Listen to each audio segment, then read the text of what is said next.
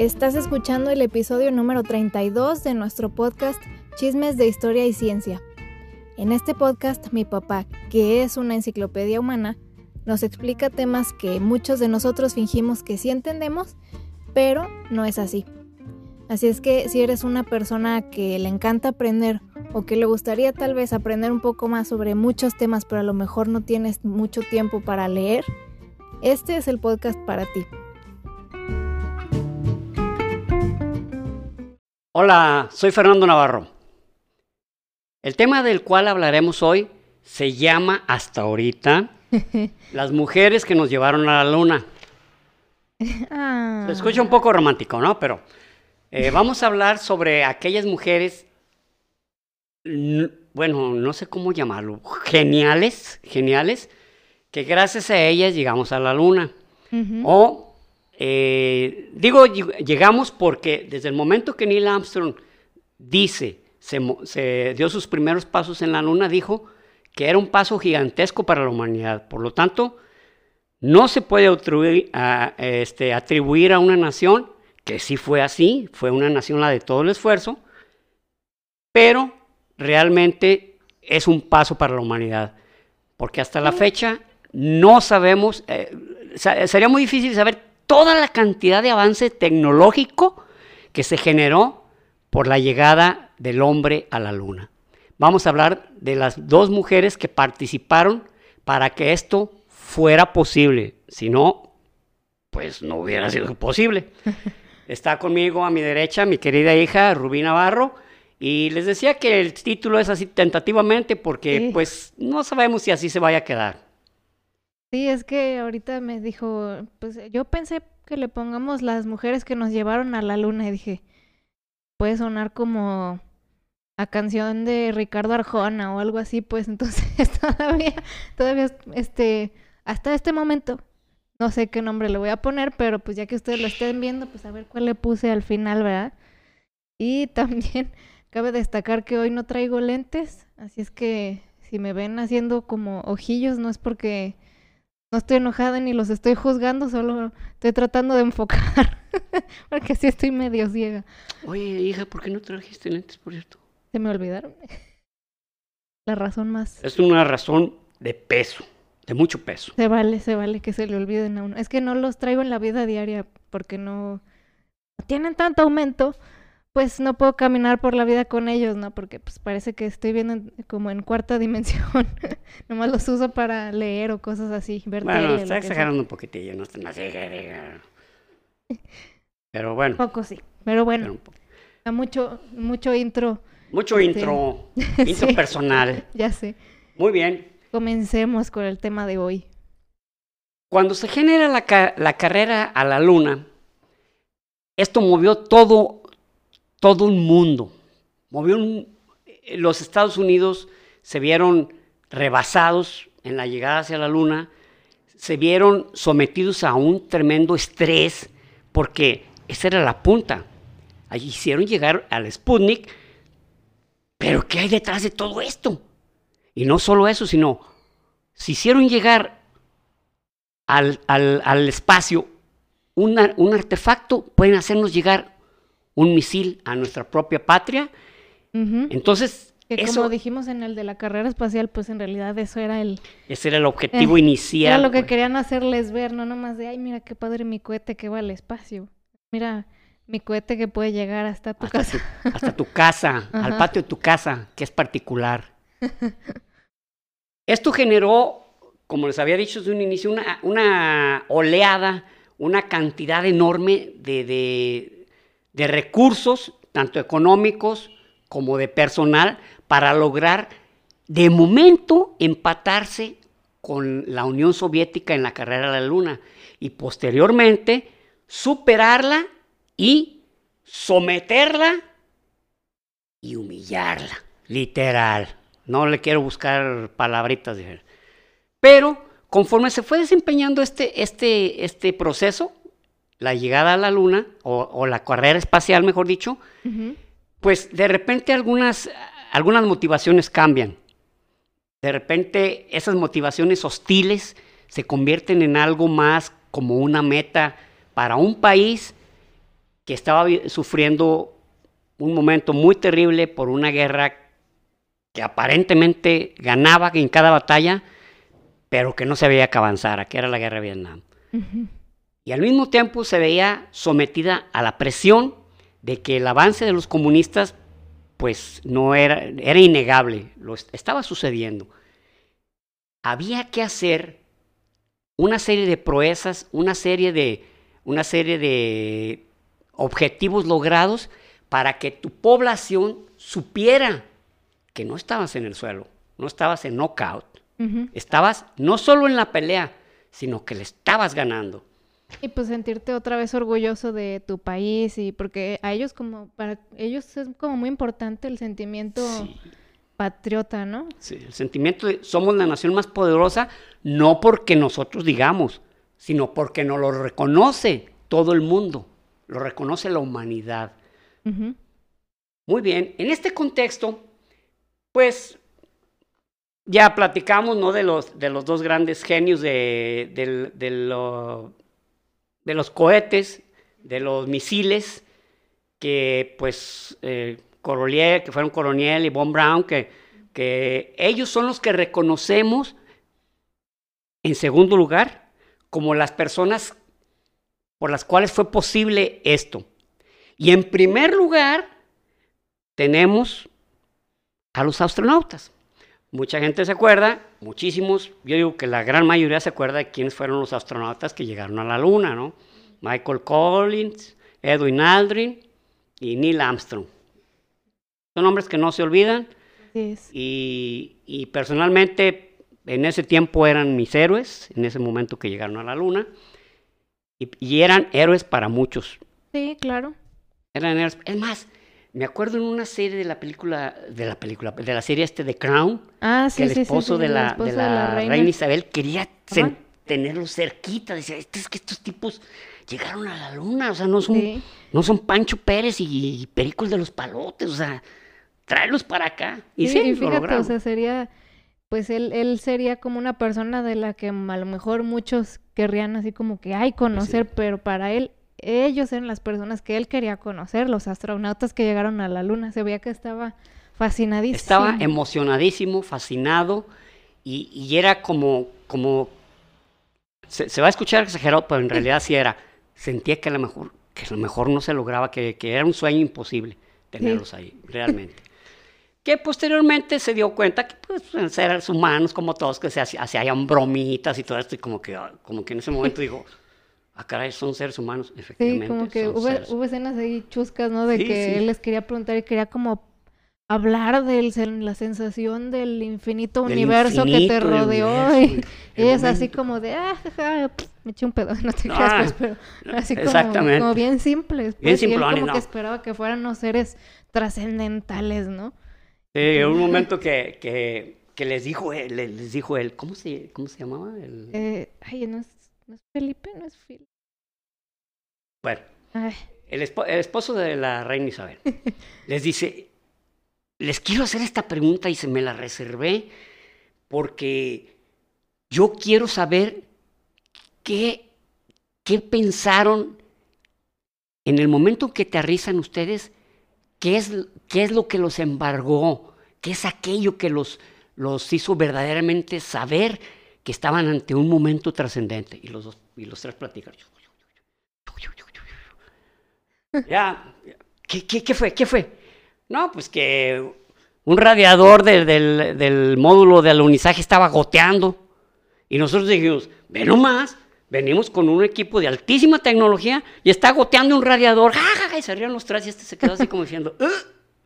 ah, Yo o sea, yo creo que el tipo pensaba que le iban a decir una serie de cosas que ujú. lo iban a trasladar al infinito, ¿no? O Ah, sea, ¿te al infinito y más de- allá, ¿no? No, no, ¿cómo ves?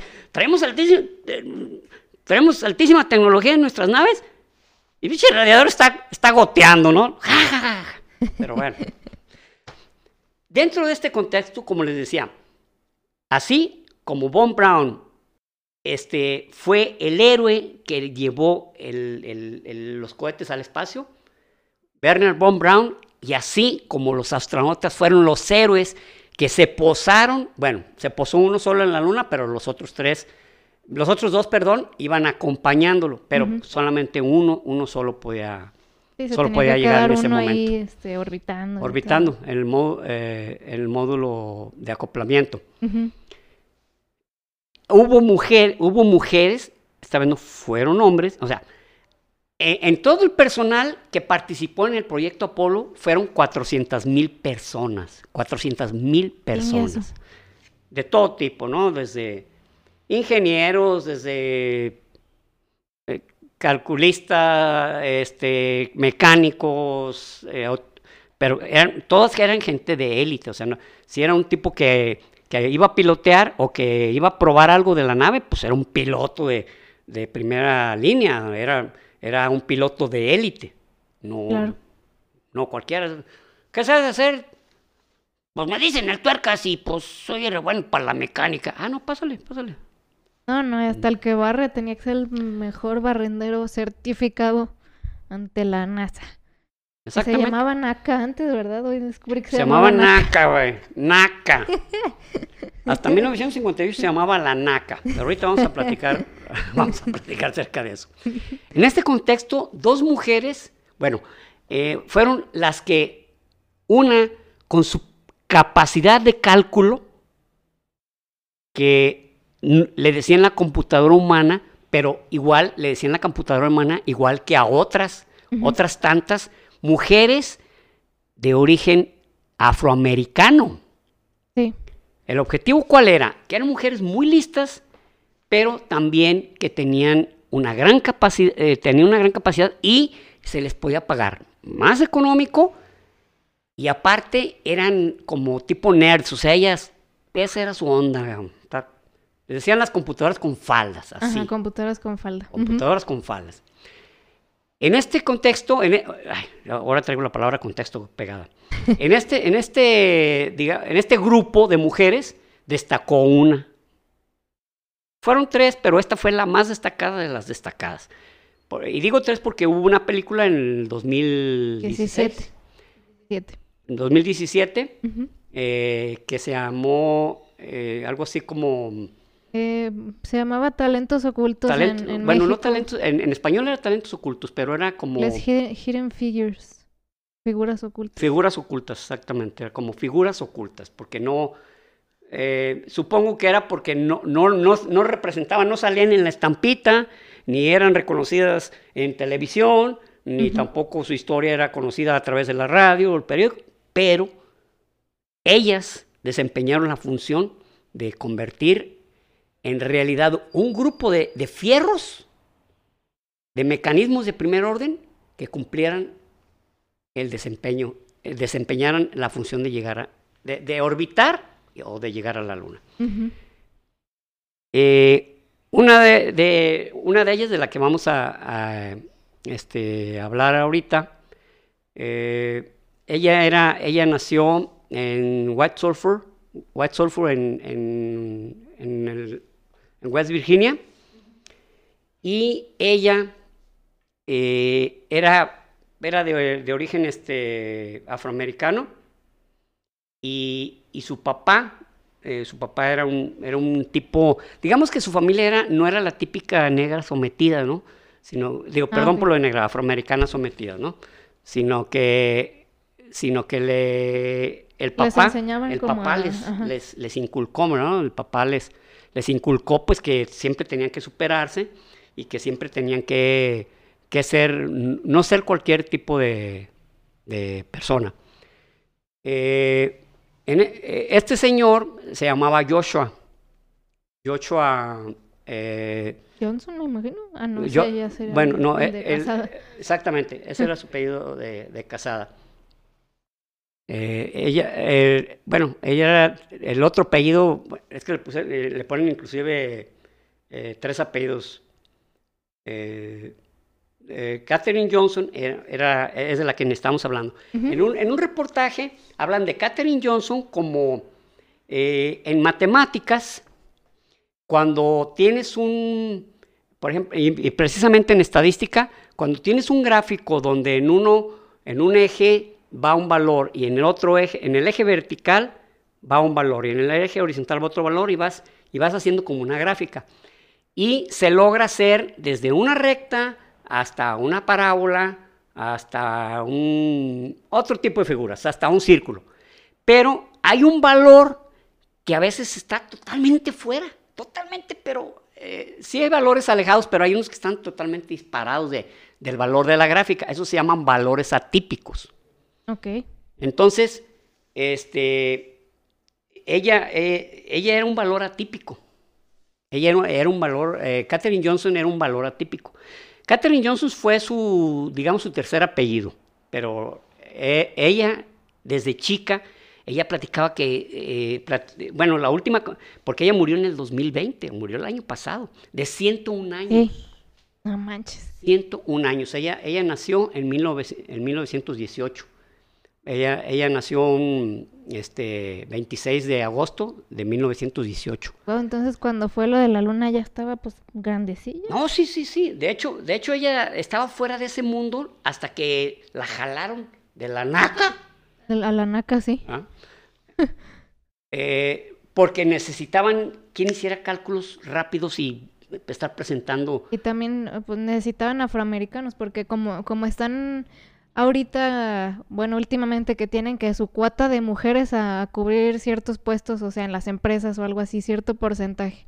Y en ese entonces, si no me equivoco, eh, estaba Roosevelt o algo así, cuando entró a la NACA, güey.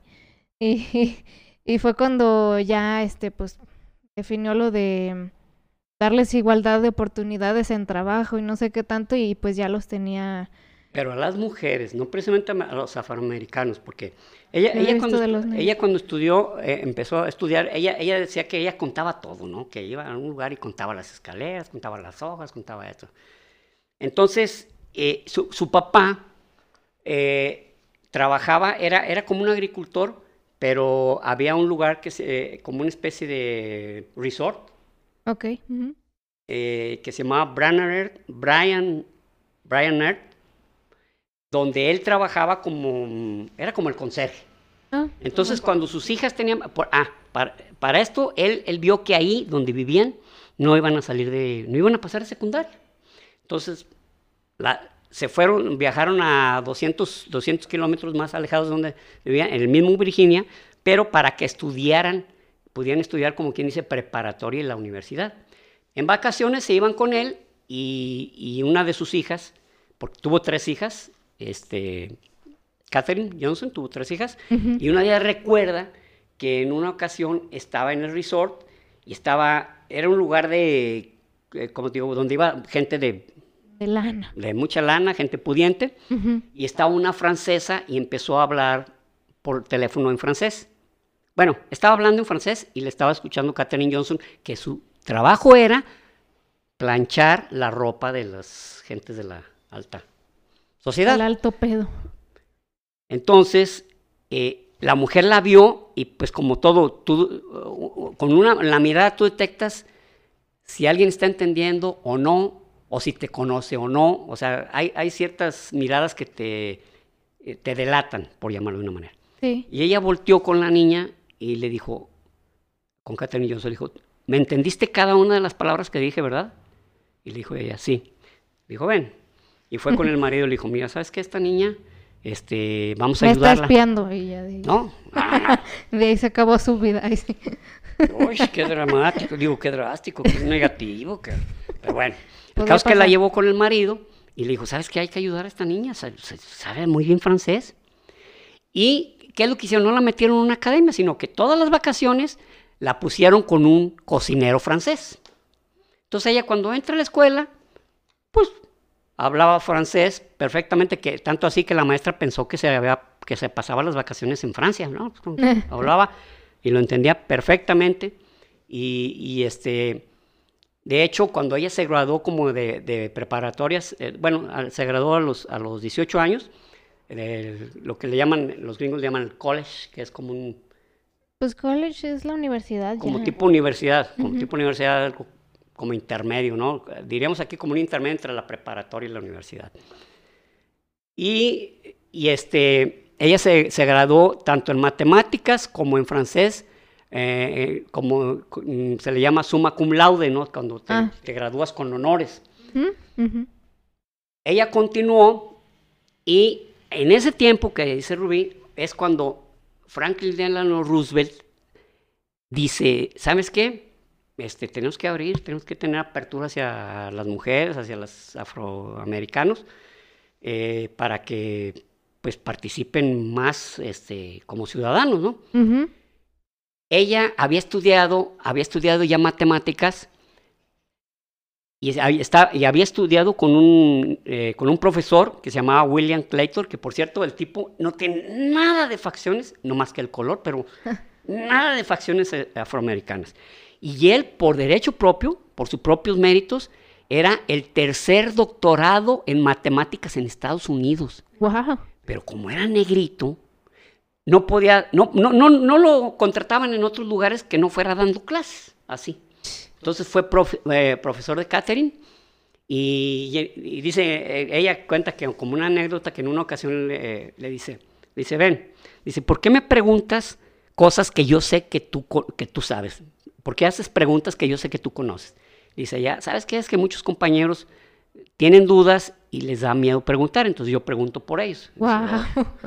entonces, eh, él, él, él, eh, ya cuando él, cuando ella ya estaba, ya estaba por salir, este, le dice, ¿sabes qué?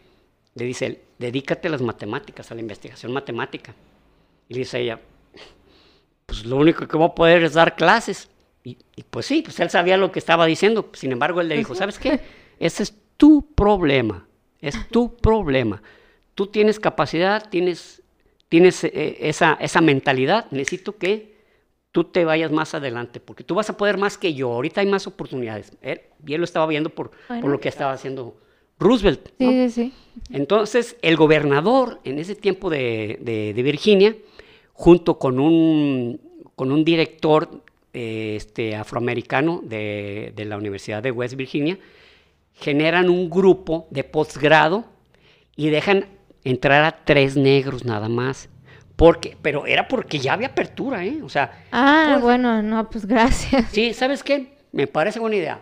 Mándame a tres. Claro que sí, voy a aceptar tres. Voy a aceptar tres. Y no más.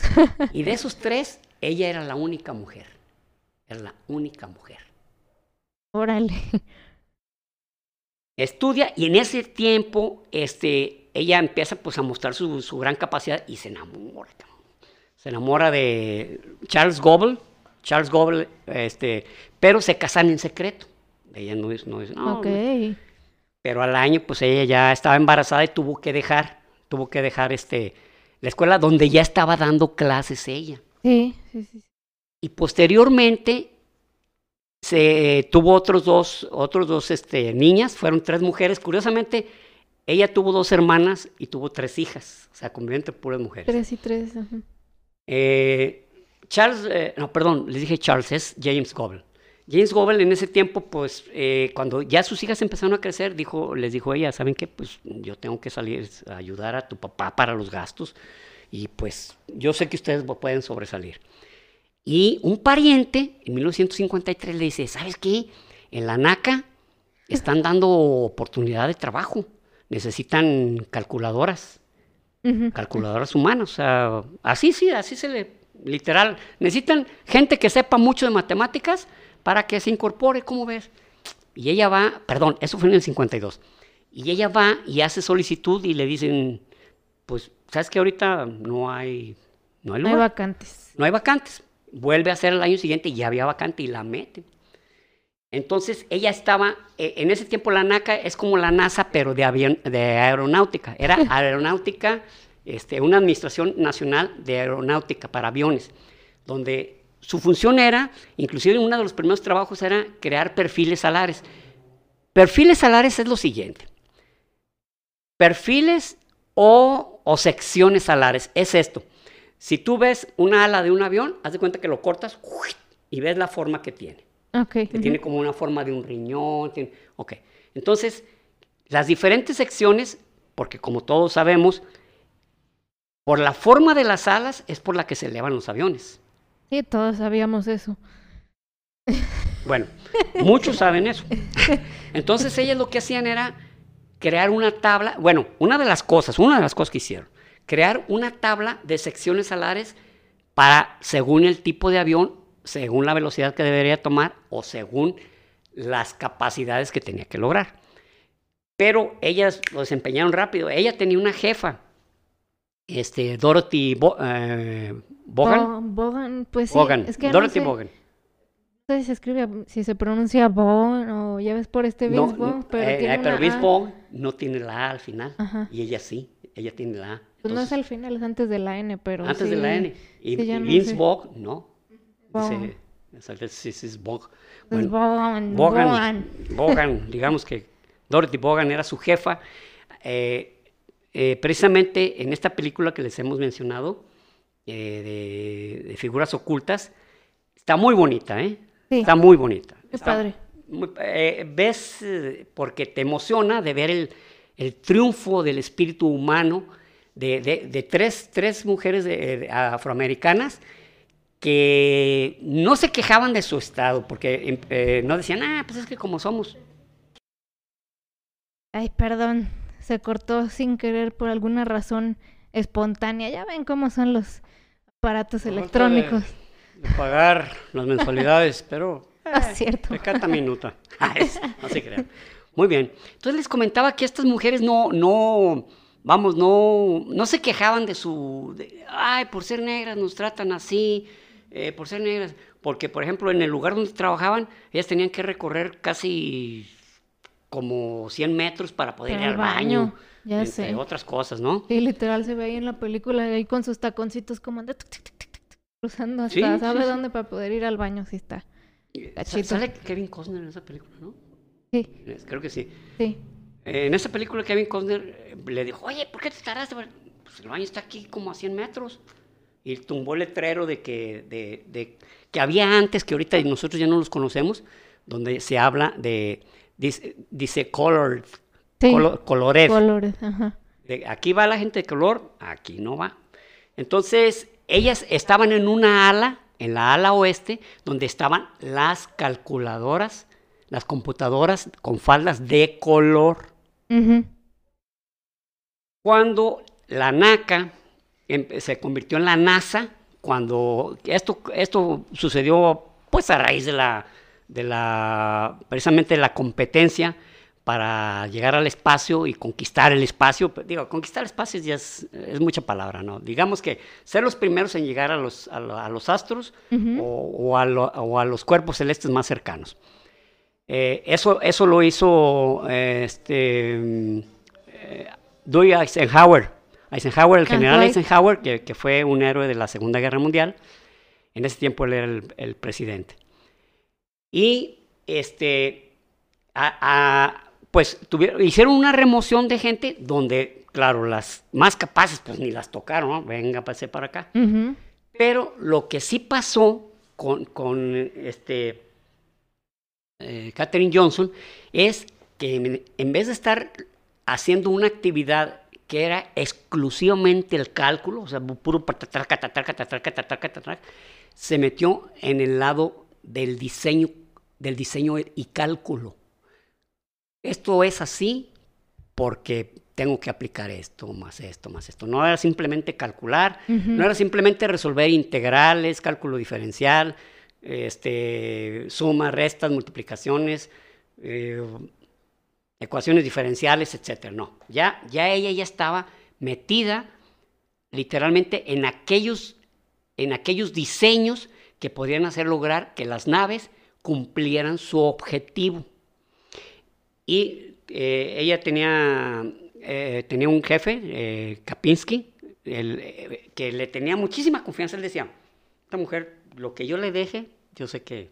Le va a Lo va a quedar lograr. chido. Y pues el jefe de él, eh, no recuerdo ahorita su nombre, eh, Durant o Dupont, algo así, dijo, oye, tal, tal diseño que te dije que me tuvieras listo. Bueno, en, en sí el diseño era cómo, cómo lograr que cayera una nave, eh, una, una nave que la iba a este, pilotear, pilotear, Ujú. paréntesis, Alan Shepard, para que cayera en el mar y que no fuera a caer en la tierra y pues se hiciera, y que, au- y que supieran dónde cayera para rescatarla y no pasar el tiempo suficiente para que se hundiera. Entonces dijo, ah, sí, yo te tengo eso. Y yo le dijo, oye, no me tienes eso. Dijo, ¿sabes qué? Eh, eh, lo, lo está, lo está haciendo, perdón, lo está haciendo Katherine Johnson. ¿Cómo? Sí, no, no, no, no, espérate. Ella lo empezó a hacer, hay que dejarla. Y entonces ella, ella ya, ya tenía una gran capacidad para diseño y entonces se viene el momento de la verdad con, cuando el cuerpo de ingenieros, de ingenieros dice, ¿sabes qué? Pues mm, tenemos que hacer que, que llegue a este punto o a este o a este, Alan Shepard, para que pues no se vaya a ahogar y que sepamos a tiempo dónde cayó y que no vaya a caer sobre la tierra o un volcán o algo. Y entonces ella los escucha y dice, ¿saben qué? No se hagan bolas. Yo- Díganme dónde- yo lo hago. Díganme dónde quieren que caiga. Entonces voltearon a verla como diciendo, ay no, no. Sí, sí, díganme dónde quieren que caiga y voy a hacer ingeniería inversa. Que eso es muy común en la ingeniería. Decir, ¿qué resultados quiero? Eh, por, por dar un Ah, ejemplo rápido. Por ejemplo, tienes una viga que va a cargar un- una parte de un edificio. Y dices tú, la viga no quiero que se deforme más de 3 milímetros por razones de que va a cargar otras cosas o por razones de estética o por razones de, mm, de que va a cargar una grúa, entonces no se tiene que deformar. Entonces haces ingeniería inversa. Ya no diseñas a la flexión, sino que dices, ok, como yo quiero que nomás esto se deforme, que, y, tengo esta longitud, ok, ¿cuál es el momento de inercia? Así se le llama una de las características geométricas de, de- de los perfiles de acero. ¿Qué módulo de sección y qué momento de inercia tiene que tener para que no se deforme 3 milímetros? Igual hizo ella, dijo, ok, ¿dónde quieren que caiga? No, pues que en tal parte en el Océano Pacífico. Ok, ahí va a caer. Y ella de ahí retrocedió, hizo ingeniería inversa. Órale. Y entonces ya dijo, ok, fíjense cómo estaba, para que vean que no era, este, que no es así como que, oye, pues hay mal tiempo, pues no va a poder despegar la nave. No, no solo hay mal tiempo, sino que ya se frustró en ese momento. Hay que buscar otro momento pre- eh, propicio. ¿Por qué? Porque tenía que tomar en cuenta la gravedad de la Tierra, el giro de la Tierra, el- el- la época del año cuando le iba a mandar y eh, con qué velocidad tenía que despegar, con qué ángulo tendría que girar, con qué ángulo tendría que girar, cuánto tendría que volar para luego descender y caer en ese punto, tomando en cuenta que al momento que despega, ahí la fuerza de Coriolis está la fuerza que, da- que trae la Tierra ya de por sí, girando este, 20 en 24 horas, haciendo todo su giro completo. Entonces, Claro. todo eso lo toma en cuenta y les cae y hace cuenta que, bueno, voy a exagerar, pero es, es, para, es como, como que tuvieran un- Dramatización. una dramatización. Un plato y ahí en el plato les cae. que, que de hecho, ese mismo astronauta, eso fue cuando lo, ya pudo sacar a alguien a orbitar, ¿verdad? Por primera vez. Sí. Tengo entendido que hay como una anécdota en que todos estaban así como nerviosos, como de que, ay, ¿irá a funcionar Ya sé o no? Y, y el Ese fue. John Glenn. ¿John Glenn? Ah, John Glenn. ¿Y no fue para eso, para orbitar? ¿O para... qué? Sí. Ah, pues, eh, bueno. Sí, es La- que la este- anécdota. esto que hizo Alan Shepard fue de lo primero que hicieron también los soviéticos. O sea, arranco brrr, y caigo. Brrr, Caigo. Pero ahora había que orbitar y entonces, pues se hicieron los cálculos pertinentes. Para eso, como a ella ya no estaba en el ala oeste, porque la habían cambiado a otra sección, eh, como dijo ella con eh, sus propias palabras, me, me tomaron prestada a la sección de ingeniería y se les olvidó. Pues, se les olvidó, es que vieron que tenía esa capacidad y la dejaron. Pero curiosamente no podía entrar a las, a las, a, a las eh, reuniones de ingeniería. No, no, no, espérate, no entraba ninguna mujer. Porque Claro. en, la, en la sección de ingeniería era donde sucedían las cosas, era, era donde verdaderamente se tomaban las decisiones relevantes, donde se tomaba to- en cuenta todos aquellos factores que podían influir en una mala o en una buena eh, este, llegada de- de- del ser humano, de un, de un astronauta o, o de cualquier otro, como cuando empezaron con, con animales, con chimpancés o, perros, ¿no? Entonces ella les dice, Oye, eh, estas reuniones de ingenieros que hay que cada tercer día, ¿qué rollo? No, pues, ¿qué rollo de qué? Yo quiero entrar. No, no. No entran ni mujeres blancas. Y luego dice ella, ¿hay alguna ley que lo impida? Y el Kapinski le dijo, ¿saben qué? Déjenle entrar. No, pues se, se robó la atención porque sus opiniones eran muy, muy correctas, sus preguntas eran muy inteligentes, sus respuestas eran... Lo que quedaba en incógnita era porque tenía que quedar en incógnita, por así decir, oye, espérate, pero si sucede esto y en este momento esto, ¿qué vamos a hacer? Pues saben que ya es hora de irnos, ya está muy noche, están muy cansados, dejémoslo de tarea. O sea, que hacía las preguntas correctas. Ah, caray, no había pensado en eso, de veras, ¿qué tal que pasara Ah, esto? y esto ok. otro? Sí, ta- tan importante es tener respuestas como tener preguntas Como tener preguntas eh, importantes. pues. importantes, inteligentes, ¿no? Sí, Eh, relevantes. Exactamente, ese- haga- haz una- hagan preguntas inteligentes, ¿no? Porque esas preguntas realmente te van a llevar al sitio, al sitio del cual tú ni habías pensado que pudiera suceder. Exacto. Entonces, Bueno, ¿cuál- ah, perdón. nos quedamos sin la anécdota. Ah, resulta que ya se iba a lanzar, se iba a Yo la lanzar, platico, pues, ¿qué hubo? ya se iba a lanzar la, la- la nave, este, eh, eh, que iba, que iba a hacer que uno de los astronautas que luego se convertiría en leyenda, John Glenn, el primer norteamericano en orbitar, en orbitar la Tierra. ¿Qué pasó? Deja yo la platico. Ah, ah, oh, perdón, perdón, perdón. Te digo yo, deja yo la platico y tú. Y seguiste. Ah, no, no, perdón, no, no, no, me confundí. Bueno.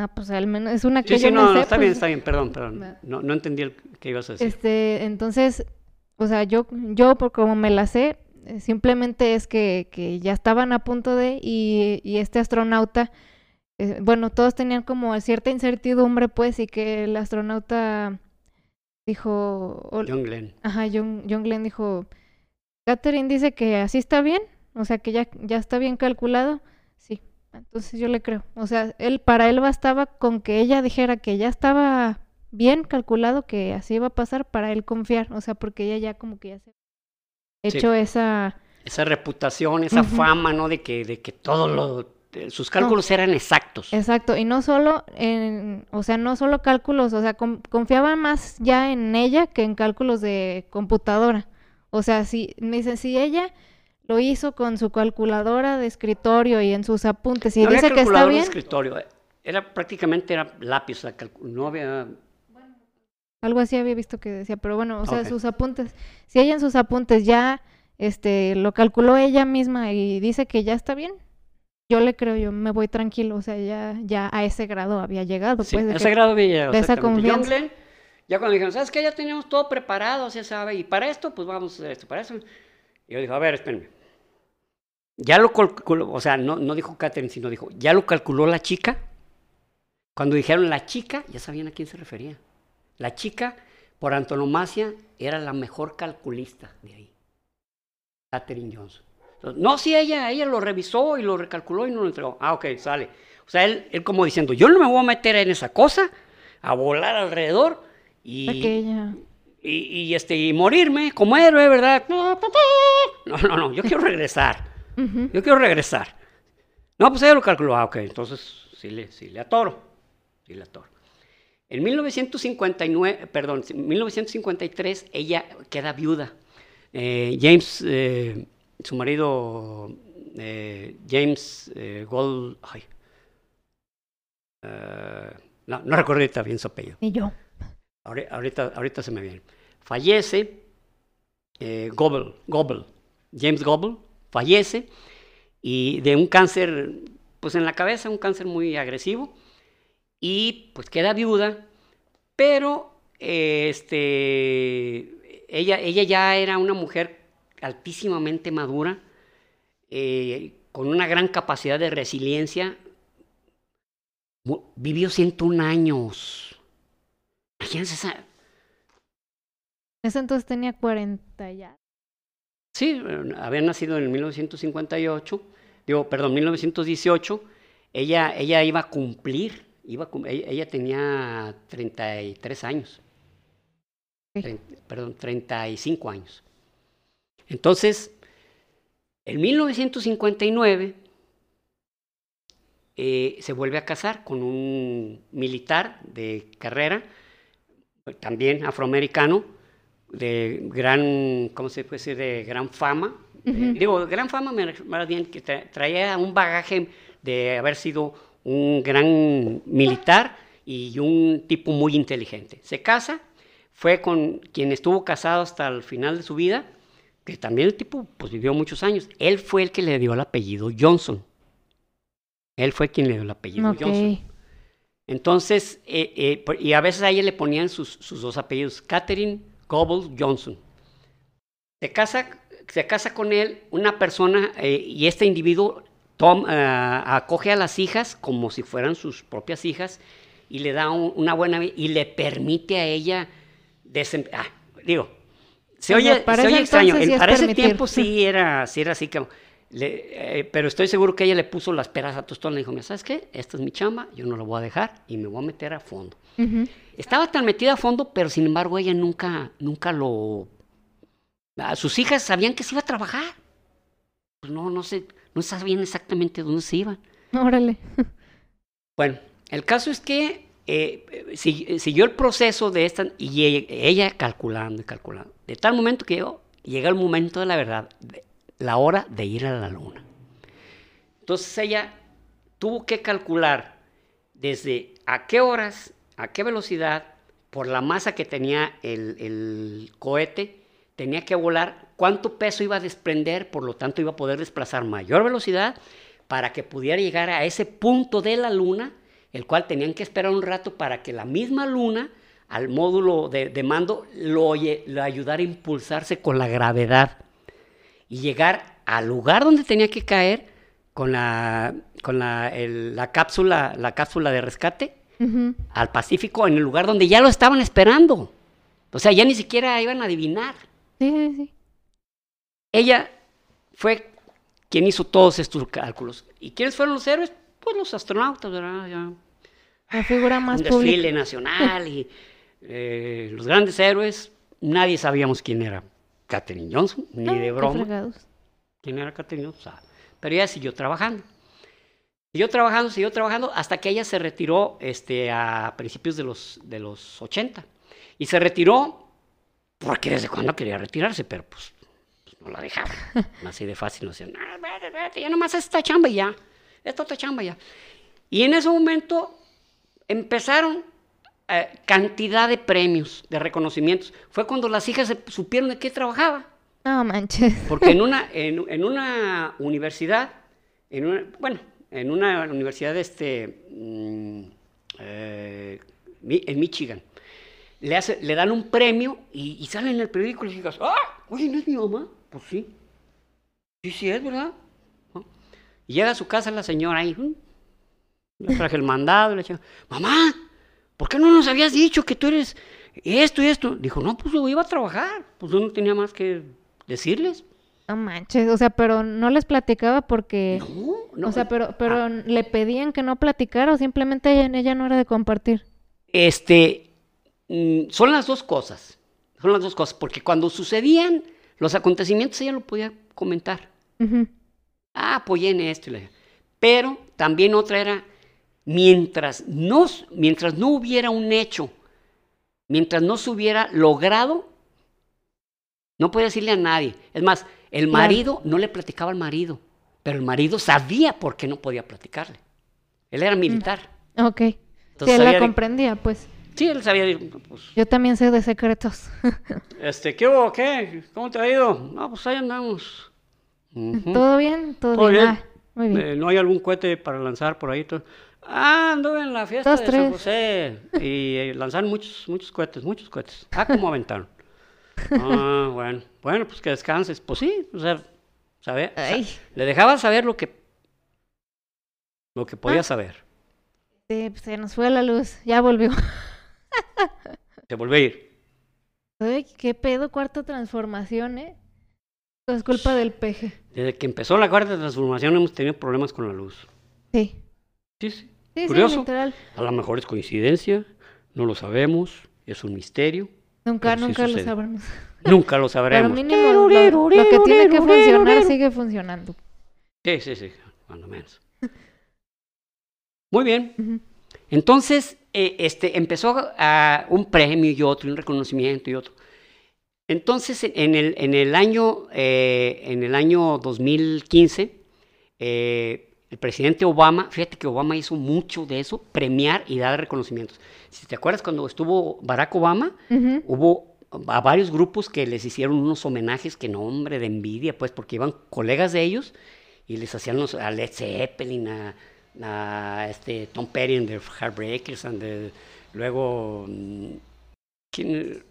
bueno, a varios, a varios grupos de primera línea, ah, este, Van Halen, Ah, órale. este, bueno, que les hicieron, pero eran iniciativa de, de Barack Obama, o sea, decían, ¿qué les anda reconociendo a unos grupos de rock?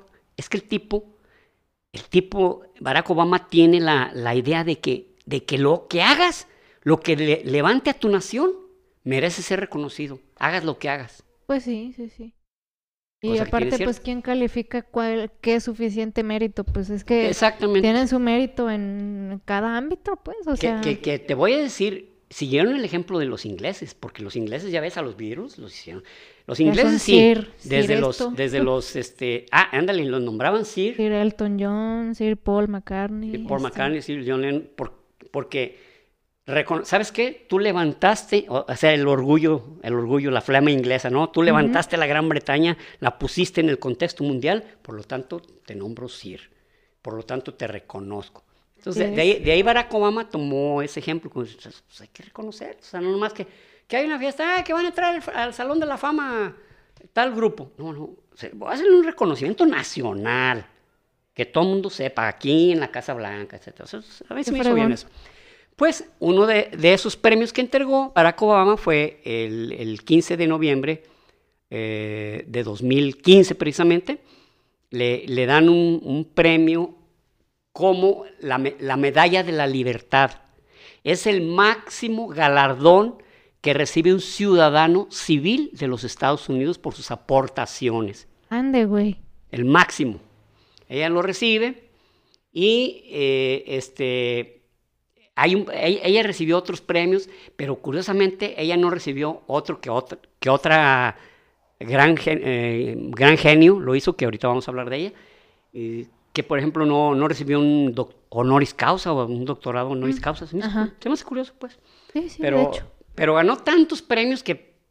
Pero yo creo que el máximo premio fue en el 2016 eh, por el aniversario, por el 50, 55 aniversario de la llegada, per- perdón, del vuelo, del vuelo de, de Alan Shepard en Virginia.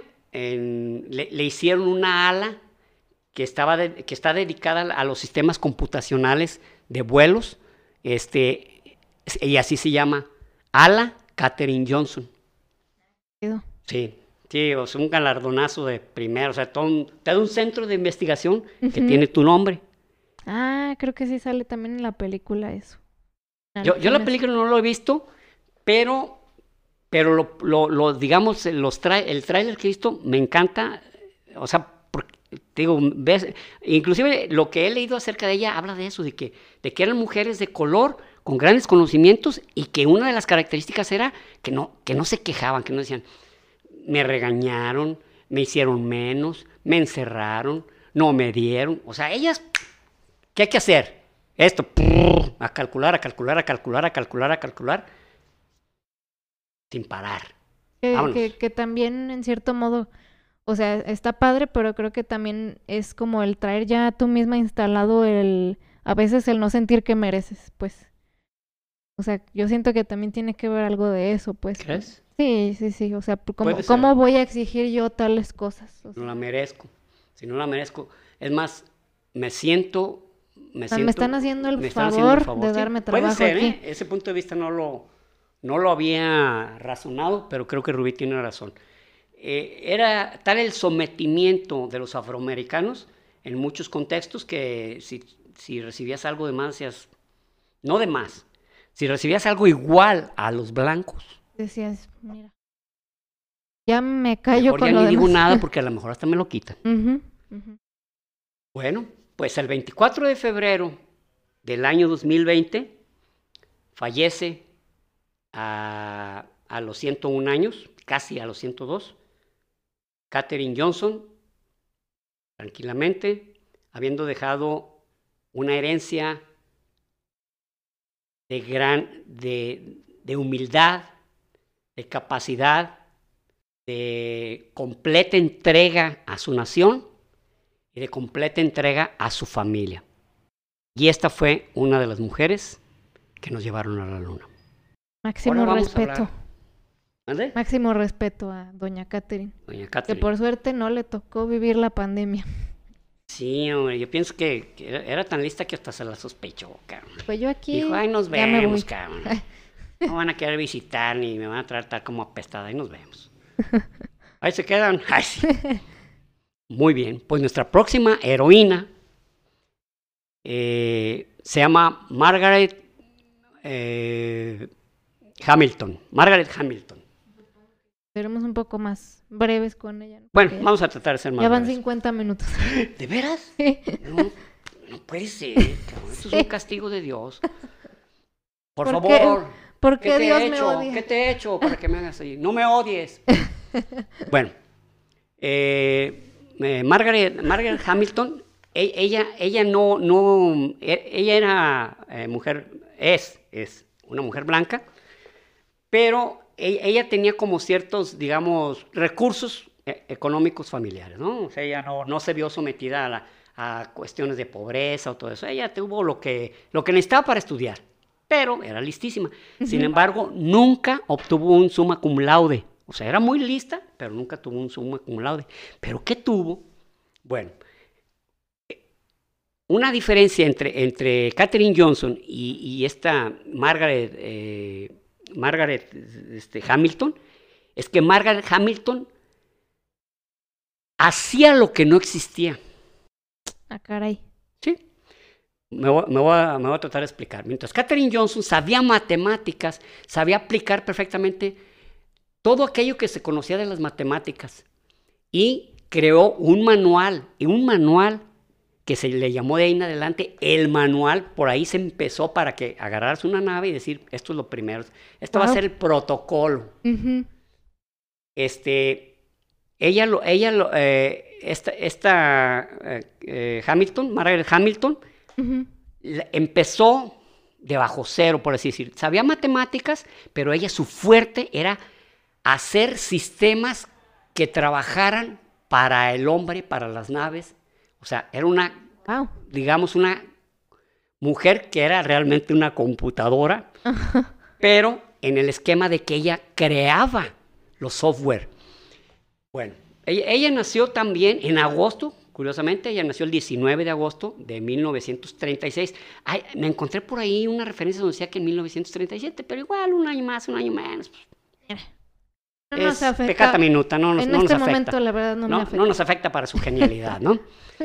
ella, ella se doctoró, ella estuvo en, en- en la universidad y estuvo en la Universidad de Michigan, pero fíjense, bueno, en- me, da, me causa curiosidad, pero era la Universidad de Artes, Artes, Ciencia y Cultura. O sea, todo junto, arte, cultura, ciencia. y- Uy, pues como si no mereciera su propia cada una. Sí, exactamente. Pero ella se fue por el lado de la, de las, de la, de la ciencia, de la, de la te- tecnología. Y a ella la contratan también en la NACA, Te inicialmente. contrata la naca. La contrataron a la NACA para que eh, ella creara un, progla- un programa, como vieron que era muy capaz de, de de generar programas de software, que ella fue la que acuñó el término de ingeniería de software. Antes se burlaban, decían, ¿qué? Ingeniería de software, es una ingeniería. Y después, pues ya, pues mi respeto, o sea, ella, ella llevó la ingeniería de software hasta, al- hasta el Olimpo, o sea, la convirtió en toda una ingeniería científica, el software. Oh. Ella crea un programa donde inicialmente el esquema era cómo hacer para detectar aviones o, o naves que, fue, que no fueran, que no fueran este, digamos, que fueran enemigos. Obviamente, ah, lo habrán adivinado, muchos de esos sirvió para que en ese tiempo se diera la, digamos, la explosión de los ovnis, ¿no? Ah, estaban apareciendo por todos lados Oh, ovnis. sí, sí, sí. Pues ella creó un programa para detectar ovnis, que no quería decir más que objeto volador no identificado. Sí. O, ¿qué quiere decir? Objeto volador no lo sabe, no sabemos quién es, no viene del espacio, no sabemos de dónde viene, simplemente. No se confunda con los marcianos, porque hay gente que sí, ay, este, una película, la del ovni este E.T. o cosas Yeah. así. No, no, no. Sí, él, es, él es un extraterrestre.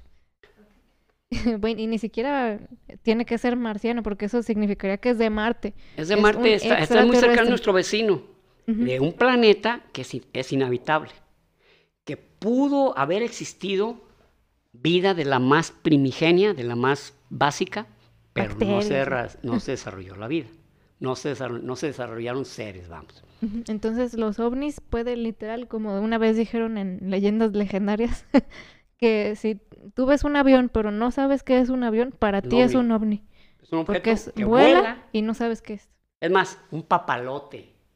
Si ves un papalote y pasa, es un objeto que vuela y no lo tienes identificado. A lo mejor es de Juan, a lo mejor es de Pancho, o a lo mejor lo aventaron adrede, a lo mejor trae propulsión propia, o a lo mejor voló por Pues el es aire. un dron y tú no sabes qué es, lo ves a lo es lejos, es un ovni. Entonces, no quiere decir que ella lo creó el término. Ella creó el término de software, el término de ingeniería de software. Pero ella creó un sistema, porque los radares inicialmente, por ejemplo, los de la Segunda Guerra Mundial, detectaban como que había la presencia de algo por ahí volando, ¿verdad? En cierta, en cierta singladura, que singladura es como una especie de, de círculo hasta donde puedas alcanzar. Ya sea una singladura hasta donde puedas volar o una singladura hasta donde puedas detectar. Pero ella, ella le ella, vamos, generó un software que podía detectar si era este, un, un avión de la Fuerza Aérea de los Estados Unidos o podría no serlo. O podría ser, no sabemos de qué, pero eso, eso fue su, su creación al inicio. Pero ella iba siempre más allá. Ella creó, eh, cuando, cuando empezaron las naves a, a- circular, la- las naves al espacio, muy bien, pues sí lo hacían, pero por ejemplo, por dar un ejemplo chusco rápido, ahí estaba la Unión Soviética que envió una nave a la Luna, pero ahí se estampó, nunca ya regresó, o sea, pero llegaron a la Luna. Eh, ¿Y cuál era el objetivo? Llegar. Era- el objetivo era llegar a la No Luna, era ¿sí o no? llegar ¿Sí? bien, no era regresar. No, no era regresar. ok. Entonces esta mujer creó un sistema que, que se le, ella le llamó on board o como a bordo. Ok, dentro de la nave, ¿qué tiene que suceder para que ésta logre su objetivo? O sea, mientras, mientras este, Johnson, mientras este, la señora Johnson se encargaba de decir qué tenía que hacer para que todo se cumpliera y regresara, ella, esta Margaret, Margaret eh, hacía que, que hubiera unas instrucciones básicas para que la computadora pudiera, a, a bordo, lo pudiera hacer sin que el astronauta o sin que el, el piloto tuviera que hacer todas las cosas, irle diciendo, Mm, ahora esto, ahora esto otro, o sea, muchas cosas.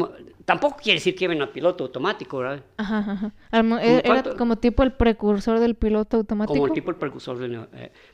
Sin embargo, ellos tenían que hacer unos movimientos, sin embargo, ella, ella creó, un- creó un esquema que se llamaba eh, eh, mm, before, the, before the fact, algo así como mm, solución antes del hecho, algo así. Ok. como solution before the fact, algo así, como algo así que si esto puede suceder, ¿qué, qué tiene que hacer la nave para que si esto falla, luego esto no falle? Ah, ok. Entonces les metía como instrucciones al... Redundantes, se llaman como, como instrucciones redundantes, que, Ah. que, o sea, ella, ella generaba un so- los software de tal manera que decían, si esto pasa, que siga esto, si esto sucede, que siga esto. Entonces, era verdaderamente genial, ¿eh? Verdaderamente es un genio. Imagínate pensar todos los escenarios. No, espérate. Cuando, cuando ya el Apolo 11 quedó listo para volar, se lleva los manuales, los manuales de software. Manuales de software. Eh, cada uno apilado son de 15 centímetros y medían 1,85. O sea, ella parada le rebasaban todo su, toda la lista de manuales. Ese era el manual de los software creado por ella para que no fallara la nave. ¡Wow! No manches. Ay, salud. Gracias, perdón. Verdaderamente genial. Y ella, ella, este, el apellido Hamilton lo adquirió de su, eh, de su marido, de su marido, porque ella era Hale, Hale, su apellido era Hale. Pero, fíjense, ella, eh, irónicamente, ella dejó de estudiar este, un año este, para que su marido sacara una carrera en, la, en esta, en, ¿cómo se llama la universidad famosa? En el MIT, en ah, Massachusetts. El, Instituto Tecnológico de, Massachusetts. Y ella dejó de estudiar por aquí. Y al rato, pues se divorciaron, pero eso no, digo, no significa que por haber hecho ella el gran esfuerzo de, ser una ama de casa ahí toda apaciguadita, teniendo ese gran talento y esa gran inteligencia, para que él pudiera estudiar, pues no significa que eso pues iba... Iba a ser un matrimonio exitoso. no, pues, ¿sabes qué? Pues acuérdate lo que hice por ti. Ay, de veras, de verdad. No, pues vamos a seguir para siempre. tuvo, tuvieron una hija que se llama Lauren, aún vive, y en una ocasión estaba, estaba su hija Lauren, cuando, estaba, eh, cuando ya estaban en el Apolo, en el Apolo 8. Su hija Lauren movió una instrucción que se llamaba la P01, que era como una especie de prelanzamiento. Y la computadora se vuelve loca, y perdió toda la instrucción, perdió todas las instrucciones. Entonces, ella dijo, voy a tener que hacer algo para que si esto sucede, si, si, lo hace un astronauta sin querer, pues pudiera, pudiera regenerarse, por así decir, las instrucciones. Y ya les dijo a los de la NASA, ¿saben qué? Eh, pasa, puede pasar esto, eh, la instrucción P01, que es una instrucción de prelanzamiento y es forzosa, tiene que ir, no la podemos soslayar ni aventar a un lado. Fíjate que, pues les voy a confesar, fue mi hija Lauren presionó, ¿y qué creen que pasó? Se borró todo, cabrón. Se borró todo. ah, chingado. ¿Y qué hay que hacer? No, pues hay que hacer un programa de respaldo. No, no, no. Van a ir astronautas. Van a ir personas profesionalísimas. No, supercapacitados, años en esto. No, no, no, te burles, por favor, Margaret. No te burles de él. No, no, bueno, fue una sugerencia. Oye, pues pero entre paréntesis, qué positiva me salió porque yo después si tu hija te hace eso y te borra todo, yo digo, hija, se me va a hacer en adopción en estos momentos. ¿Sabes qué? Lo que no dicen es la madriza que le puso. A lo mejor dijo, ¿Sabes? Hija cierto, a lo mejor dejó colgada de, los dedos de los pies un tiempo, ¿no? No sabemos. ¿Verdad? Pero, pero sí, claro, esto se practica en un contexto. Pero yo supongo que en el momento que eso sucedió, casi se volvía loca, cabrón. ¡Ay, ay cabrón! ¿Qué hiciste? ¿No? O sea, yo supongo el espanto Claro. En ese momento, ahora sí, hijo de la chingada, se cuenta que todo lo tengo que rehacer, todo, todo. O sea, debió ser dramático. Pero bueno, pero acá se platica a nivel así suavecito para no decir. Y en ese momento ella sintiendo que los ojos se salían de sus órbitas y sus cabellos sufrían, se erizaban con terror. No, no, pues también, o sea, hay que irse a los, a los hechos. el resumen. El resumen. Entonces, en el Apolo 8, en, este, en, una, ¿cómo se dice? En, unas pruebas del Apolo 8, Jim Lovell, Jim Lovell, que Jim Lovell, si recuerdan, es el del Apolo 13, el que, el que este Hanks, que, interpretó ah, este Hanks. Tom Hanks. Ah, Jim Lovell presiona la instrucción P01 y se borra todo. Papá. Y le hablan a esta ¿Te acuerdas de eso que nos dijiste de que podía suceder? Y que te dijimos que, era imposible que, no seas estúpida. que solamente un estúpido retrasado mental podía hacerlo. Pues uno de nuestros grandísimos astronautas super preparados y se ya lo hizo. ¿Y qué creo que les dijo ella? Ya sabía que podía pasar. Y ya tenía el programa de respaldo listo. Híjole. O sea. Qué cosa. Para mí se me hizo una vincha bofetada, este, ¿cómo se puede decir? Guante blanco. Con guante blanco y, adentro con unas bolas de, plomo, cabrón. O sea. Imagínate ah, yendo ella a presentarles el programa de respaldo. Me imagino pasando ah, con cara como de. Me imaginé que podía suceder y por eso lo puse. Sí, ah. pues es que solo, pues, solo un estúpido pensaría que eso no puede pasar. Pues, nos imaginamos, nos imaginamos. Eso le dijimos a Jim Lovell, güey, no lo vuelvas a hacer. Porque para la otra te vamos a pegar en las manitas, ¿eh? Te las vas a poner y 10 en cada mano. Y, ya dijo que, que no lo voy a hacer. Está bien, lo instalan.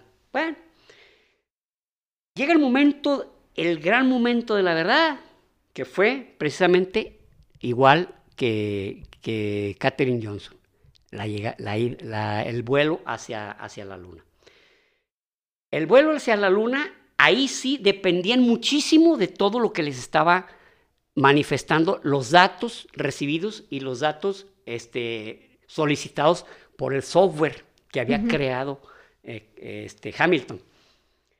Y, y, un momento muy crítico, bueno, ah, eh, eh, bueno, sí, fue, fue, un momento muy crítico, hay anécdotas, ¿no? Pero un momento muy crítico cuando ya, se, ya, ya, estaban, ya habían llegado a la Luna y el módulo de mando y tenía que despegar al módulo lunar. Y están a punto de hacerlo cuando y aparece en la pantalla L0, L01, L02. Y se voltean. ¿Qué hubo? ¿Qué hubo? Pues, pues hay que atender eso. Pues, pues atiéndelo, ¿no? no, yo ahorita no tengo chance. Yo estoy acá ocupado. No mames, que no sé qué quiere decir. No, pues ni yo sé. Y a punto de aterrizar la nave, cabrón. O sea, pudo haberse abortado el aterrizaje. Y le madre, compadre. Le llaman a ella y le dicen, oye, que apareció. Ah, ah, espérese. Es un programa, eh, eh, él les está diciendo, les está advirtiendo que va a redirigir las instrucciones a lo más básico. Como en este momento lo más básico y lo más importante es alunizar, está diciendo, voy a suspender las otras funciones para que puedan aterrizar. Y luego ya le, dicen, a, a, ver, le dice ella, pero algo hicieron, algo hicieron que se, que se dispararon, que, que, una, un instrumento está absorbiendo toda la atención porque necesita la información. Y ya eh, Edwin Aldrin dice, es que a mí me dijeron que en caso, en caso de que pudiera haber necesidad de abortar la misión, encendiera yo un radar auxiliar. Entonces este compa, pues dije, pues una vez prendo, ¿qué tal que, se necesita? Ah, y el radar, y el radar se encendió, y como se estaba apenas alineando y estaba necesitando de toda la información de la Tierra, estaba necesitando de toda la información de la Tierra. A ver, envíenme esta información, esta información. Haz de cuenta que estaba absorbiendo, por así ah, decir, toda la atención. Entonces, el programa, el programa el, de, esta Hamilton dijo, espérate, espérate, güey, no me distraigas. Ahorita tenemos que aterrizar, que, tenemos que alunizar y ya no lo peló. Pero ese L01 y L02 le estaba diciendo, se han, se han encendido estas dos instrucciones porque hay un equipo que está queriendo atención y no lo vamos a pelar. Y aterrizaron bien. Y regresaron bien. Ahora, Hamilton salió, eh, con el tiempo, este, Margaret Hamilton creó su propia empresa que se llamaba Hamilton Computers en 1986. Un exitazo, un exitazo porque una mujer a su edad era literalmente su pensamiento era totalmente de un software. Trabajaba como un, eh, trabajaba como un software, razonaba como un software y era una mujer sumamente empeñosa, capaz, humilde, otra característica que tenía Katherine Johnson. Y ella sí recibió de la Universidad de, en España, de Valencia, creo que es en la Universidad de, Valencia, entre otros muchos premios, ¿eh? O sea, ahorita iba yo a leer los premios de Katherine Johnson y de, y, de Margaret este, Hamilton, y dije, no, o sea, ahí nos dormimos. Digo, no, no quiere decir que eran 150, no, no, eran 148. Ay, sí. Ah, bueno. bueno. o sea, sí eran varios, y pues eh, se nos olvida pero voy a mencionar lo más importante. La Universidad de Valencia le dio el, doctorado honoris causa.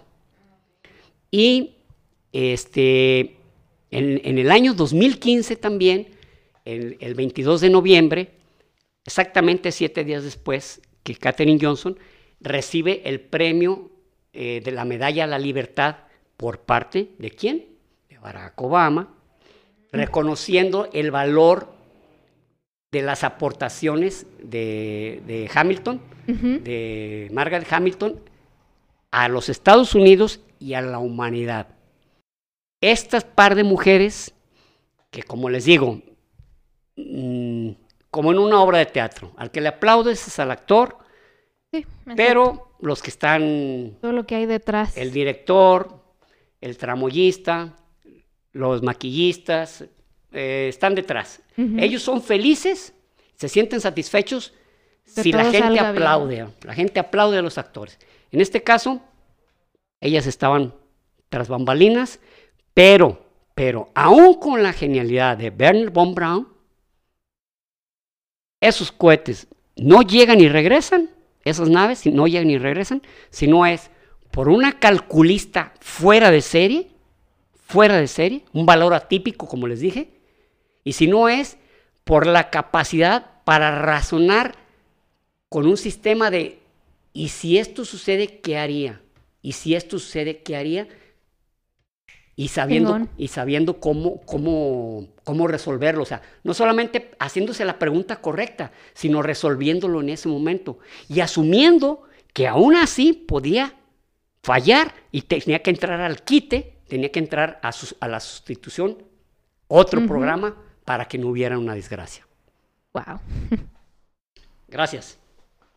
Pues muy interesante, la neta, todo. Yo no conocía esta segunda mujer, la verdad. Yo nomás de Katherine Johnson un poco más por encimita. Y también este, están las otras dos mujeres que salen en la película de Hidden Figures. Este, son. eh, ¿Cómo te dije? Dorothy. Dorothy Vaughan- Bo- Bogan. Bogan y esta. Mary Jackson.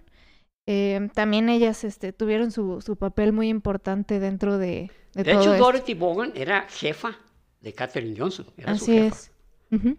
Sí, así es, era su jefa. Entonces, pues este, es- este episodio es más que nada para honrarlas a ellas.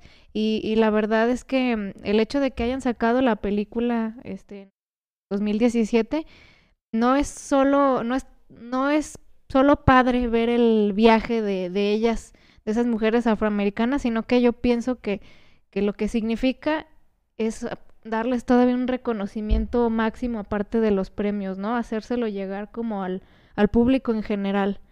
Y, y, pues hay que consumir ese tipo de, de contenidos porque pues a fin de cuentas, este, pues esas personas, imagínense, de ellas no las conocíamos casi, ¿cuántas personas más no habrá así que, Sí. que están aportando muchísimo y que no sabemos nada de ellos? Entonces, pues este episodio quisiera que, que nos quedáramos con eso y, y pues todos aquellos que ya sea con acciones grandes o pequeñas están tratando de hacer alguna aportación o de hacer un mundo mejor, pues felicidades. Llegan así y pues gracias. También gracias porque pues a fin de cuentas eh, el bien se tiene que multiplicar, ¿no? Claro, el bien se tiene que multiplicar. Vo- Voy a reiterar esa parte que, que dije eh, respecto a las aportaciones y que, dijo, y que les acaba de decir Rubí. Hasta la fecha, nunca sabremos el valor, el valor desde económico, desde social, desde emocional, que este par de mujeres le dieron a la humanidad con su proceder. O sea, económicamente, pues si no, pues gracias a ella se inventó esto, esto, esto, esto, esto. A lo mejor podemos llegar a una conclusión económica que es enorme, enorme. Cuando, cuando muchas, eh, bueno, cuando eh, Werner von Braun, pues lo criticaban mucho porque, bueno, más, eh, cada ratito se le truena un cohete y eso es, dinero, de nosotros, de los norteamericanos. Y, y él aguantaba, aguantaba. Todo eso se ha retribuido con creces, con millones de, crece- de creces en, en- en- en aportación tecnológica, inclusive de la medicina. Pues sí, sí la creo. Que pues es, no es una comparación un poco chusca, o bueno, no chusca, pero, o sea, igual no tienen mucho que ver una con la otra, pero sí tienen esto en común. No, no recuerdo si ya dijimos en otro episodio, pero lo que dicen de la familia real, de que, ay, o sea, la gente que está en contra de, de tener a la monarquía ahí en, en Inglaterra, este, pues que dicen de todo lo que se gasta en mantener a esa, a esa Ah, bola de inútiles. Inútiles, Inútiles. Nomás porque son de la realeza, a los muy inútiles se les da muchísimo dinero, ¿no? ropa. casotas y, y, y sí es cierto, pero este para No los ingleses es muy redituable que esas Es personas redituable existan. económicamente y en cuanto a su orgullo nacional es... El himno nacional se llama Dios salve a la reina. Sí. Sí, es que, y, y si nos vamos solo a lo económico, para ellos es redituable económicamente que ellos existan, entonces pues a veces una cosa no, no se dimensiona pues a veces lo que un gasto, lo que te los retribuye después. Pero bueno, sí, es una comparación rara, ¿verdad? Porque no sé, no tienen mérito acá, pero acá sí, pero a fin de cuentas es, es como para comparar los gastos que a veces parecen que solo son gastos inútiles, pero no. Ta- Tal vez aquí podríamos concluir en ese contexto de, de las dos partes, de las de mujeres como mujeres científicas y como mujeres de, de la alta diplomacia inglesa, es que a final de cuentas confluyen en el mismo punto y es darle a su nación y darle a la humanidad algo. Sí. Cuando la humanidad carezca de símbolos, la humanidad está hueca. Necesitamos los Sí. Así es. De final dramático, nos vamos. Eh, gracias a todos por compartir nuestro contenido, por suscribirse, que nos ayuda bastante. Este, también a quienes estén este, haciendo pedidos de playeras y todo eso, también se Muchas los gracias, sí. Eh, no les hemos, bueno, no sé si ahorita en este punto no les he subido este cómo se ven las playeras de color, pero eh, están muy padres. También por eso son un poquito más, un poquito más caras, pero este están muy padres en de colores, como les da otro toque más Sí, fíjate que elegante, sí, no sé, pues están chidas, pero a lo mejor a estas alturas ya se las enseñé. Entonces, pues ya saben, si quieren pedir playeras, ahí nada más nos escriben en Instagram o en Facebook y pues compartir, compartir y compartir. Es lo que más Esta vida hay que compartir todo. y bueno, gracias, gracias por todo. Buenas Nos noches. escuchamos eso, a la hora que nos estén escuchando. Aquí, aquí, aquí sí son me- medio noches, pero igual escuchan en la mañana, ¿verdad? Y pues bueno, nos escuchamos el próximo episodio.